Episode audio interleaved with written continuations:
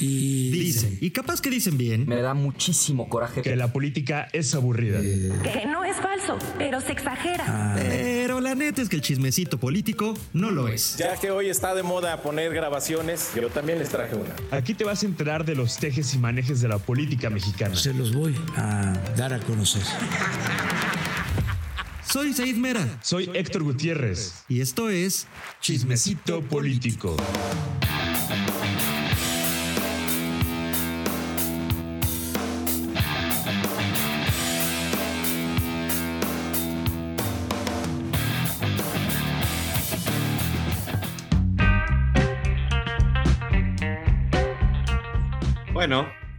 Pues ya está aquí, ya llegó su nuevo chismecito político. Eh, hoy tenemos un, tema bien interesante, pues esta, esta semana revivió nada más ni nada menos que el Baster Gordillo. ¿Quién lo diría? El Baster Gordillo que pues pasó por la cárcel, la dábamos ya por este, pues ya retirada de la vida política, reaparece el Baster Gordillo y pues ya que reapareció, vamos a, escarbar, vamos a recordar, eh, pues cómo, eh, ahora sí que los tejes y manejes que la encumbraron en la vida política, en la vida sindical de México, y también los tejes y manejes que la tumbaron. Vamos a hablar de la brujería. El Baster Gordillo recurrió a la brujería para protegerse de, de un expresidente. Eh, sus señalamientos en el fraude, eh, en el eh, acusado fraude electoral de 2006, en fin, va a estar bueno, va a estar sabroso, vamos a hablar de, de, la maestra que siempre es taquillera, será muchas cosas, pero será siempre taquillera. Como siempre, Héctor Gutiérrez, ¿cómo estás? Buenas noches. Hola, Said, buenas noches. Pues sí, la, la maestra pasan los sexenios, pasan presidentes y ella se mantiene, ¿no? O sea, desde que yo era niño la recuerdo siempre igual. Es que ya poco... pasaron algunos años. Sí, o sea, es como Lolita Yala, que desde que era niño la veía siempre igual. El Baester Gordillo. Toño de Valdés, ¿no? En deportes también es como, Toño de Valdés siempre existe. Siempre. Y siempre, o sea, desde que yo era niño hasta la fecha, eh, veo a la maestra y digo, pues, ¿qué, ¿qué, hace? O sea, son ciertos estos rumores de que recurrió a, a brujería, a santería para mantenerse siempre fuerte, siempre con la, con la misma juventud, bueno, entre comillas. Y pues ahora sí, dice eh, lo que comentabas, con el nombramiento de Leticia Ramírez, la nueva secretaria de titular de la SEP, que entra en lugar de Delfina Gómez, que se va para ser candidata del Estado de México, pues reaparece el Bester Gordillo, que obviamente es que haya reaparecido, no es gratuita, no es gratuito, o sea, obviamente hay una, hay una carga política detrás, entonces el Bester vuelve a dar noticia, vuelve a aparecer, y además con una serie de mensajes a la 4T y por supuesto a AMLO. Oye, pues vamos a empezar con, con, el titular de este, de este episodio que tiene que ver, digo, de los secretos, vamos a hablar de varios eh, secretos de, del insisto, sobre todo cómo llegó, cómo, se, cómo, cómo sobrevivió tantos sexenios, pero ese, ese episodio de la brujería es una chulada. Entonces me parece que es bueno que, Héctor, cuéntanos cómo fue que el Baster recurrió a la brujería en África para protegerse de Ernesto Cedillo. Pues todo remonta de cuando ella asumió el control del sindicato, el Sindicato Nacional de Trabajadores de la Educación, que fue con Salinas de Gortari en el 89, cuando sacan al anterior líder, que venía desde Echeverría, un líder charro histórico, Carlos Jongitud Barrios, entra el Baester en su lugar y bueno, se primero al salinismo. Pero cuando es la transición, eh, Ernesto Cedillo no la quiere, Ernesto Cedillo se, la, se, quiere deshacer de ella y ella lo sabe. Ernesto Cedillo no solo se quiere deshacer de ella, la quiere hasta meter a la cárcel. Entonces eh, el maestro Gordillo tiene que recurrir a ciertas este, cuestiones esotéricas que le ayuden contra Cedillo. De hecho, pide que con este, expertos en, cuestiones de ocultismo, pide que le den la carta astral de Cedillo, que le lean el tarot de Cedillo para saber sus debilidades. Y este episodio sí lo cuenta este, un reportero de, proceso, José Gil Olmos, que cuenta justamente que durante el gobierno de Cedillo, el Baester desesperada porque sabía que le iban a tumbar, eh, pues viaja, bueno, hace que le, le, lean los caracoles para saber qué, qué puede hacer para evitar que eh, Cedillo eh, se deshaga de ella, ¿no? Entonces le dicen que tiene que recurrir, que Cedillo tiene una mente de león y que por lo tanto tiene que sacrificar un león para protegerse de él. Entonces va a Nigeria con una tribu eh, que se dedica a todos estos rituales y un chamán hace que sacrifiquen a un león vivo y le ponen a ella la piel de león encima, ensangrentada, todo. Es una imagen que ojalá no, no, no veamos porque a ser demasiado para nosotros. No le recomendamos buscarla en Google, todo el mundo lo va a ir a buscar en Google. Pero bueno, se mete en esta piel de león sacrificado vivo para protegerse de Ernesto Cedillo y no solo le funciona, sino que se mantiene durante varios sexenios una, una política que una mujer política que se mantiene eh, eh, como la dirigente máxima del sindicato más importante del país por su tamaño, por su capacidad de movilizar. Eh, de hecho, ahí, viene la acusación de la fraude electoral de 2006, que ya movilizó a los maestros para que se fueran todos los votos hacia Calderón. Y pues esto, o sea, se mantuvo mucho tiempo en el poder. Muchos achacan que fue este acto de brujería, que además no es el único, o sea, gente del PRI, diputados, diputados del PRI, ex colaboradores de, la maestra, te cuentan que ella era bastante asidua a la santería. Supongo que lo ha de seguir siendo todavía, es, sigue recurriendo a estas este, prácticas, pues para seguir buscando el poder, ¿no? Bueno, y vamos a, a remontarnos a los orígenes políticos del Bester. El Bester fue maestra del sindicato, eh, empieza a ascender, como bien dice, bueno, obviamente llegó a ese punto eh, relevante de, liderar el sindicato con Salinas, evidentemente desde antes empezó a tomar posiciones de, de poder. Sirve al salinismo porque me parece que ayuda a, a Carlos Salinas de Gortari, pues en todo lo que fue su proceso, su gobierno, sus reformas, sus cambios eh, y todo el plan de gobierno de Carlos Salinas de Gortari funciona a él. Y después este problema con Cedillo, que, fue que recurrió a la brujería, a la santería y todo esto, es porque hubo muchas disputas entre ellos. Hay que recordar que Ernesto Cedillo fue secretario de Educación de Carlos Salinas de Gortari. Entonces imagínate lidiar con el Godillo, es decir, eh, había evidentemente eh, lo, lo, que me cuentan, había diversos este, encontronazos, obviamente con la maestra queriendo controlar la educación del país, con Cedillo queriendo pues eh, mover algunas cosas para al menos lo que él creía que podía mejorar la educación del país, pero siempre topándose con, con el Baster, además en un México donde ese sindicato como el sindicato petrolero, que hoy creo me parece que están un poco disminuidos a partir de del poder presidencial por un lado y otro por otro lado por cambios que se han hecho en, en la vida sindical. Pero bueno, en ese México pues eran figuras muy poderosas donde si no querían que pasara una reforma, si querían un aumento de sueldo, si querían lo que quisieran, lo conseguían, porque o te cerraba la carretera, o te incendiaban este, la caseta, o se te plantaban aquí en el Zócalo, es decir, eran poderosos, poderosos los sindicatos, y entonces el Bester eh, se hace muy poderosa, eh, obviamente sobrevive al, al cedillismo, y después cuando va a ser la elección de, Vicente Fox, tiene la, pues déjame llamarle virtud política de irse con el ganador. Es decir, eh, le da su apoyo a Vicente Fox. Hay quien dice, eh, a ver, en esta, parte de la historia eh, hay dos versiones que, me han contado. Una en la que ella rompe con el PRI porque ella buscaba una candidatura, una posición en esa elección del 2000, no se la dan, y, y hay otra versión que dice que ella vio naufragar al PRI en el 99, eh, para la elección de 2000, y entonces decide pues sumarse al barco ganador, que en ese momento era, era Vicente Fox. Y cuéntanos, Héctor, ¿cómo le fue al Baster con Vicente Fox? No lo tocaron ni con la eh, ni con el pétalo de una reforma, ¿no? De un artículo de hecho dictó ya la política educativa de Vicente Fox. Y sí, o sea, rompe con el PRI, pero se mantiene todavía en el PRI, es este, legisladora, se vuelve la líder del PRI en la Cámara de Diputados, pero ahí es cuando viene su famoso pleito con Madrazo, que Madrazo la corre del partido, y surge de hecho el famoso Tucum, todos unidos contra Madrazo, pero siempre fue muy cómoda para el foxismo porque fue una gran aliada dentro, a pesar de que había roto con el PRI, pero se mantiene en el PRI, ¿no? Entonces, desde ahí el PRI, desde el, desde el PRI manejaba ahí este, cierto, cierta cercanía con el PAN, con los pinos, le era muy cómoda para Fox, este, de hecho los programas de Fox pues seguían, este, básicamente les dictaba la, la política educativa el Bester Gordillo, ¿no? Y bueno, ya viene el siguiente sexenio que es donde se consolida esta, la maestra Bester Gordillo como la gran sindicalista todopoderosa, que es cuando llega Calderón al poder. E, es, ese episodio es justo donde vamos a detenernos un poquito, que es el, el, episodio 2006. El México de Andrés Manuel López Obrador, primera candidatura presidencial, el México de Felipe Calderón, eh, candidato presidencial.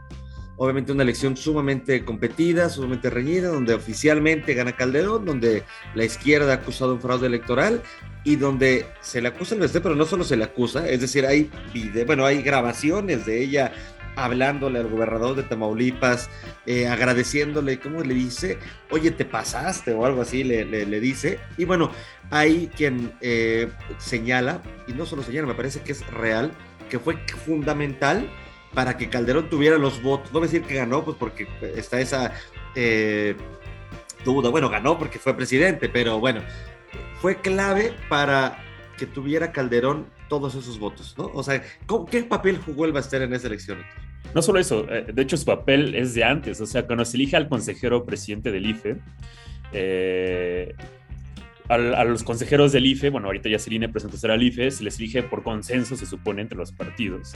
Cada partido, de hecho, se lleva su cuota de consejeros. Es como, yo, yo el PRI, tengo tantos diputados, pues me llevo tres consejeros del IFE. Yo al PAN me tocan cuatro porque estoy en el poder y PRD en ese entonces, pues ahí me tocan tres, ¿no? Entonces, así se repartían los consejeros, así siguen repartiendo hasta la fecha por cuotas. El siguiente año que sea la renovación del INE, por cierto, que se valore en su Córdoba, será lo mismo que yo creo que Morena va a gandallar ahí. Pero bueno, eso pasó antes, cuando se elige, esto estamos hablando 2004 más o menos, 2003-2004, eh, cuando se elige el nuevo consejero del IFE, eh, se elige a Luis Carlos Ugalde y se elige con una operación de, del Baester Gordillo, porque el PRD no quería y el PRD de hecho estaba haciendo protesta, iban a negociar en el estacionamiento de San Lázaro y el PRD estaba ahí y la maestra se lo chicanea, ¿no? Les da un albazo y ella como líder de la bancada del PRI, junto con el apoyo del PAN, ponen a Luis Carlos Ugalde que independientemente de lo que se juzgue, porque siempre se le acusó de que era cercano al Baster Gordillo, hasta la fecha se le sigue eh, juzgando, pues ahí los perristas te lo cuentan siempre, ahora, bueno, ahora morenistas, como lo chicaneó el Baster Gordillo cuando fue la elección del consejero de IFE, que fue Luis Carlos Ugalde, que al final de cuentas fue el consejero presidente que le tocó la elección del 2006. Y ya en, la elección 2006, el fraude no se da tanto en las casillas, porque o sea, sí hemos avanzado mucho los mecanismos, en las boletas no tanto, si la credencial del elector es muy segura, eso no quiere decir que no haya mapaches, esta vez sigue existiendo mapaches, si no ven la elección de Morena hace unos días, unas semanas, que fue ahí todo un cochinero electoral y sigue existiendo, pero ya no está como pasaba en el México antes, si hay más control, el, el, el fraude se da más como en la movilización, en los procesos, que en las urnas, ¿no? Y entonces es esta famosa historia, este famoso audio donde habla este, con el gobernador, ex gobernador de Tamaulipas, que además que terminó en la cárcel, por cierto, y le dice, oye, se nos cayó madrazo, este, que además pues ellos querían eso, no querían a madrazo, mueve toda tu gente a, Calderón.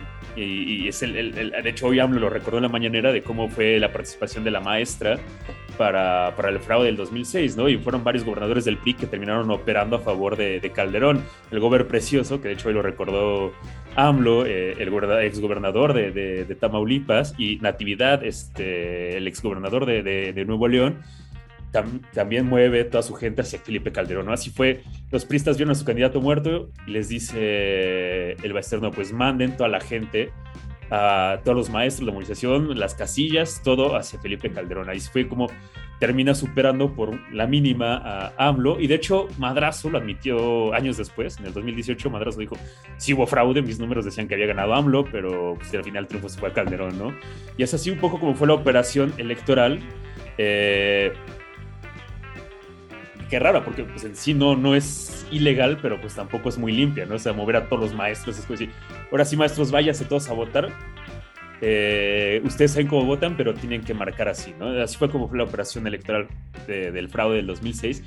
Y eso contribuyó a que Calderón Oye, eh, dame un segundo porque me, están, están pidiendo por acá en, en, nuestras redes si podemos pasar, porque ha causado mucha eh, expectativa el tema de, del video del Bester eh, la brujería. Entonces, si te parece, vamos a, vamos a parar aquí el chismecito de 2006 que, que sigue. Volvemos. Y entonces, Héctor, estábamos en 2006, ya vimos el, video que por cierto están boleando por aquí, Héctor, porque dijiste un león sacrificado vivo, dice Alonso Arellano, pues no hay manera de que, de que se sacrificara muerto. Eh, pero bueno, entonces, 2006 opera a favor de, de, de, de Calderón, en, esto que, insisto, acusa a la izquierda y acusa al movimiento López Obrador de un fraude. Oficialmente no hubo un fraude, pero bueno, esas son estas dos versiones. Y opera, ¿y qué gana el Vester? O sea, ¿qué, qué ganó por operar eh, para Calderón? Eh, pues ahí es donde se vuelve todopoderosa el Baester. Nunca tuvo tanto poder como en el sexenio de, Calderón. Eran como los eventos de la presidencia con Felipe Calderón a un lado y el Baester Gordillo. De hecho, se acordarán en los eventos cuando fue la influenza H1N1, el respaldo de, la maestra, que además lo dijo mal H. Que lo pudo decirlo, sí. Que, era un apoyo masivo del Dijo algo así como un león sacrificado vivo, pero en el H1N1. lo que quería decir, un león vivo para ser sacrificado frente a ella y ponerle la piel del león, justamente eso fue lo que pasó, perdonen. Y en el 2006, eh, eh, si hay un agradecimiento del PAN, de Felipe Calderón en especial, eh, hacia, hacia la maestra Elvester, ¿no? Y fue intocable todo ese sexenio. Es donde además cometió sus más grandes abusos de, de tanto poder, enriquecimiento ilícito. Se acordarán del episodio de las Homers que regaló Homers este, a los maestros. Claro, claro. No, no, son nada baratas las Homers. Este, todos los desfalcos que salió, que tenía una fortuna de más de 300 millones de pesos, bueno, y es estimado, o sea, quizá era más, la revista Forbes la puso entre las 10 personas más corruptas de México, este, eh, fue el sexenio donde fue su, su, estuvo en el... Su boom, fue la reina de hoy de los maestros, pero además eh, se placeaba en el país, digámoslo así. Sí, o sea, le hablaba a Felipe Calderón y Felipe Calderón le contestaba directamente, tenía ese nivel de, de influencia, y de hecho cuando yo, Josefina Vázquez Mota, que fue la secretaria de Educación, no hacía nada. O sea, el Baster básicamente dictaba la política educativa del calderonismo. No había nada que pudiera hacer el mundo. Eh, bueno, el país más bien. De hecho, en esta época es cuando surge este documental de eh, el de Loret, el de... de Mexicanos primero y de Loret, que es que es de Panzazo, que habla sobre... Panzazo, claro, claro, claro, sí, sí. Que, cómo controla la educación el Baester Gordillo, y sí, o sea, es cuando llega a su Un sexenio donde las críticas de un país que evidentemente se daba cuenta de los excesos, de la corrupción, de, de cómo manejaba la, la, educación, un país que, que, lo veía y que el Baester le hacía, diría López Obrador, lo que el viento a Juárez, ¿no? O sea, no le, no le movían un pelo a la, a la maestra, pero, pero llega el 2012 y ese, ese chisme te lo voy a contar yo. Llega el 2012 y llega el presidente Peña Nieto con una agenda de reformas, te acordarás, de energética, la de telecomunicaciones hoy y, oh sorpresa, la educativa. Y resulta que el Baster, envalentonada con ese poder que había tenido en el sexenio Calderón, pues le manda a decir a Peña Nieto que, bueno, pública y en privado, que, a ver cómo le hace, pero que no va a pasar su reforma educativa, ¿no? Y pues el presidente Peña Nieto, un poco como Salinas hizo caer, por ejemplo, a la quina, ¿no? Aquel líder eh, petrolero, o bien como tiraron al, predecesor de, de El Bester Gordillo, pues e, era nomás ahora sí que rascarle tantito, ¿no? Al, al boleto y pues encontraron pues, muchas cosas que había por las cuales llamar a la justicia a la maestra y te acordarás en un vuelo de en Toluca. Ella iba a tomar un vuelo, si no mal recuerdo, a, Texas, eh, a Houston, no, no, recuerdo si en particular Houston. Iba de shopping, como era como Iba de shopping, seguro. ¿Te acuerdas que salía que iba a las tiendas, estas, este, eh, Marcus, no me acuerdo cómo se llamaban esas tiendas, no, no son tiendas. Son las grandes marcas, Vogue, este, perdón, Vogue, este, Versace, eh, Luis Vuitton, las grandes marcas de, de, lujo, de moda, se iba a comprar allá a Los Ángeles, a Texas, 600 partes de Estados Unidos. Iba para allá y la detienen en, eh, en, el, en, el, avión. Y me cuentan que ella quiso negociar en el avión. Que ella en el avión, ya con los policías, quiso, pásenme a Peña Nieto, no me pueden hacer esto. Eh, quiso negociar con el presidente Peña Nieto. Eh, hay quien dice que incluso la reforma, es decir, lo que ella dijo que a ver cómo le hacían que no iba a pasar. En ese momento, pues ya cuando vio este, apretada su libertad, eh, pues dijo, vamos a negociar, pero el presidente Peña Nieto dijo, no. No, y claro, porque, porque el gobierno del presidente Peña Nieto eh, quizá pudo haber trabajado con el Vester, pero necesitaba un Elvester dócil, una Elvester que apoyara la reforma, que le quitaba mucho, mucho, mucho control al sindicato, que prácticamente le daba el, el, control de la educación de nuevo al Estado, ¿no? al gobierno. Eh, no le funcionó el Vester, pusieron a un secretario de, perdón, a un líder sindical eh, a modo ahí en, el sindicato y bueno, por eso el presidente Peña pudo lograr esta reforma que, insisto, le quitaba mucho del poder a, los sindicatos. Me recuerdo que uno de los principales cambios era que la nómina ya la pagaba, bueno, no se pudo al final al 100%, pero muchas de las nóminas ya las pagaba el Estado y no los gobiernos locales, ¿no?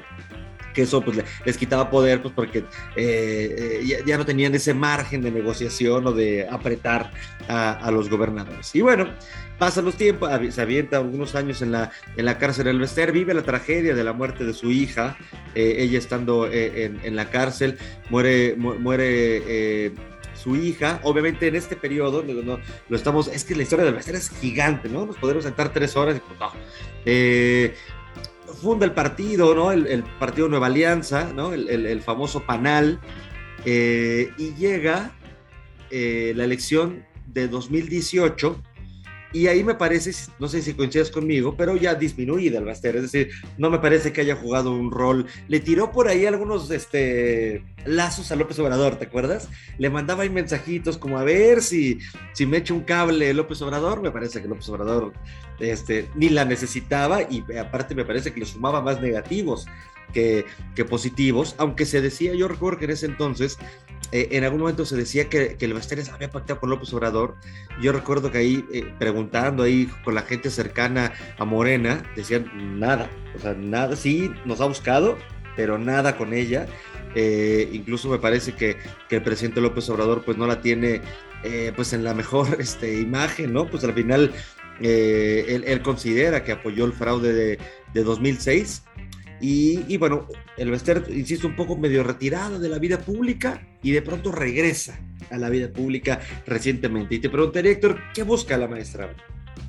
Eh, bueno, la maestra ha tenido estos lazos a, López Obrador desde 2018. De hecho, su nieto, René Fujiwara, eh, se declaró obradorista y hasta fundó un partido, redes sociales progresistas, que estaba ahí el yerno y, el hijo de, de, de, Baester, que era el, líder sindical, este ACES, que muy cercano a López Obrador también. ¿sí? Exacto, y entonces este, todo era redes, sociales progresistas. No, pero ACES era de Fuerza por México redes sociales progresistas era de maestros, vinculados a, a, El Baster, buscan esto de, de, jalar con AMLO, le tienen lazos, y, pero pues AMLO, ya tenía la gran parte del magisterio, o sea, la CENTE, que sí ha habido ahí algunos roces con ciertos grupos de la CENTE entre AMLO cuando en Chiapas creo que hace un año y medio lo detuvieron y se enojó AMLO y arremetió un poco con la CENTE, pero en general sí ha tenido una gran relación con la CENTE. Eh, de hecho, la actual secretaria de Educación fue no dirigente nacional, pero sí fue lideresa de las bases, por así decirlo, o sea, de, de, la coordinadora, ¿no? Entonces AMLO ya, no, ya tenía y sigue teniendo el magisterio de, de, su lado, entonces ya no, ya no... No necesita un Elvester que controle el sindicato porque él mismo lo controla, ¿no? Sí, eso no quita que siga teniendo poder. Claro, todavía una sección del CENTE, que es el sindicato más grande del país, pues todavía le sigue siendo fiel a la maestra, porque además, pues, fiel a la tradición del líder de Charros es como los consiento, les doy, les doy homers, les doy este eh, regalos, los consiento. Y, plazas, ¿no? Plazas, ¿te acuerdas? La, la vendedera de plazas que había en ese momento, ¿no? Sí, o sea, y el Baster, pues, AMLO ya no está tanto el Baster, pero el Baster cinista de AMLO para regresar cinista, ahí como decirle, oye, todavía tengo aquí una, una movilización ya muy disminuida, de hecho, el partido Redes Sociales Progresistas, el partido de los selvistas, de su nieto, de, su yerno, eh, de quien era su secretario cuando era dirigente del CENTE, pues logró el registro, pero lo perdió porque no alcanzó la votación en las elecciones del año pasado, de hecho en el 2021. Y pues ya, el poder de la maestra está muy disminuida, pero pues ahí está tratando de dar coletazos, como de seguir llamando, miren, todavía tengo algo de poder aquí, todavía puedo eh, influenciar, influir en la, política nacional y le manda estos mensajes a AMLO, pero pues AMLO le contesta, ella participó en el fraude, no le dice vamos a acercarnos, o sea, básicamente se empieza a apagar el poder de, de Sí, yo, yo eh, ahora que, reapareció, pregunté por ahí eh, en, el, mundillo de la política si cómo veían del Baster y la verdad es que lo ven como algo intrascendente, es decir, ya ven a, la maestra ya como una figura sin, evidentemente, no el poder que llegó a tener con Calderón o en los noventas, eh, y más bien como una especie de, de querer que, que, su nombre siga, me, me, me decía una, una, una fuente, lo que la maestra quiere es que su nombre siga eh, en la tinta de los periódicos, ¿no? Básicamente es lo que quiere, seguirse, que la gente pueda seguir hablando de ella, y bueno, aquí los tiene, hablando de, de ella, eh, hablando de, esos secretos, de cómo llegó al poder, cómo, cómo, cómo la tiraron, ¿o no? Me parece que es esa historia que recuerdo que me la contaron eh, ya hace algunos años cuando la detienen, muy interesante, muy larga, la, historia, cómo, cómo la cazaron, cómo casi, casi la, la, muy, quirúrgico el operativo para que no saliera algo mal, para que para que la maestra cayera, ¿no? Bueno, Héctor, pues como siempre voy a cerrar preguntándote, ¿la maestra Elvester Gordillo operó para el fraude electoral, si es que lo hubo, de 2006?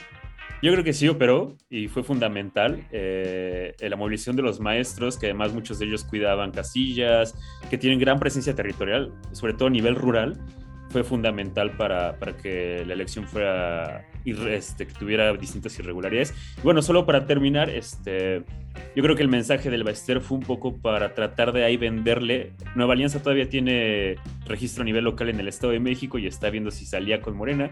Entonces fue un poco como para venderle Nueva Alianza, pero pues Nueva Alianza ya es como te vendieran fierro viejo que vendas.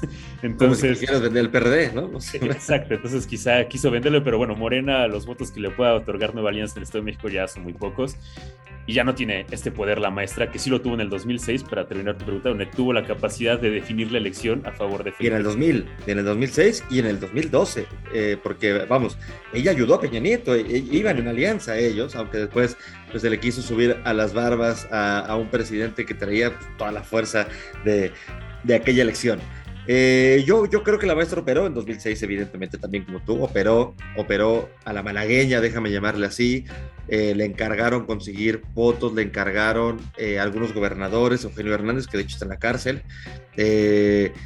operó, operó de manera no limpia a favor de, de, Felipe Calderón en la selección, sin duda, y me parece que pues son de las manchas que la historia de la maestra del Baster Gordillo pues la van a marcar para siempre, ¿no? Como decíamos hace ratito, la maestra, pues, eh, ¿no? Que, yo, yo siento que la letra P es una palabra que, que, que, le va mucho, fue poderosa, fue priista, fue, estuvo presa, fue panista en algún momento, fue cercana al PAN, fue panalista porque...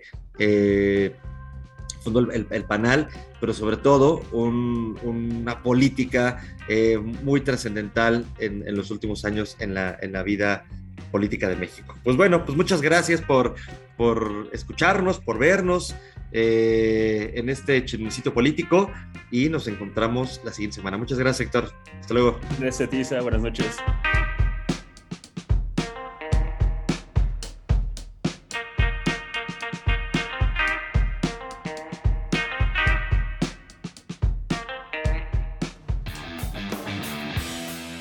Ahora vienen los que este podcast fue presentado por Isaid Mera y Héctor Gutiérrez.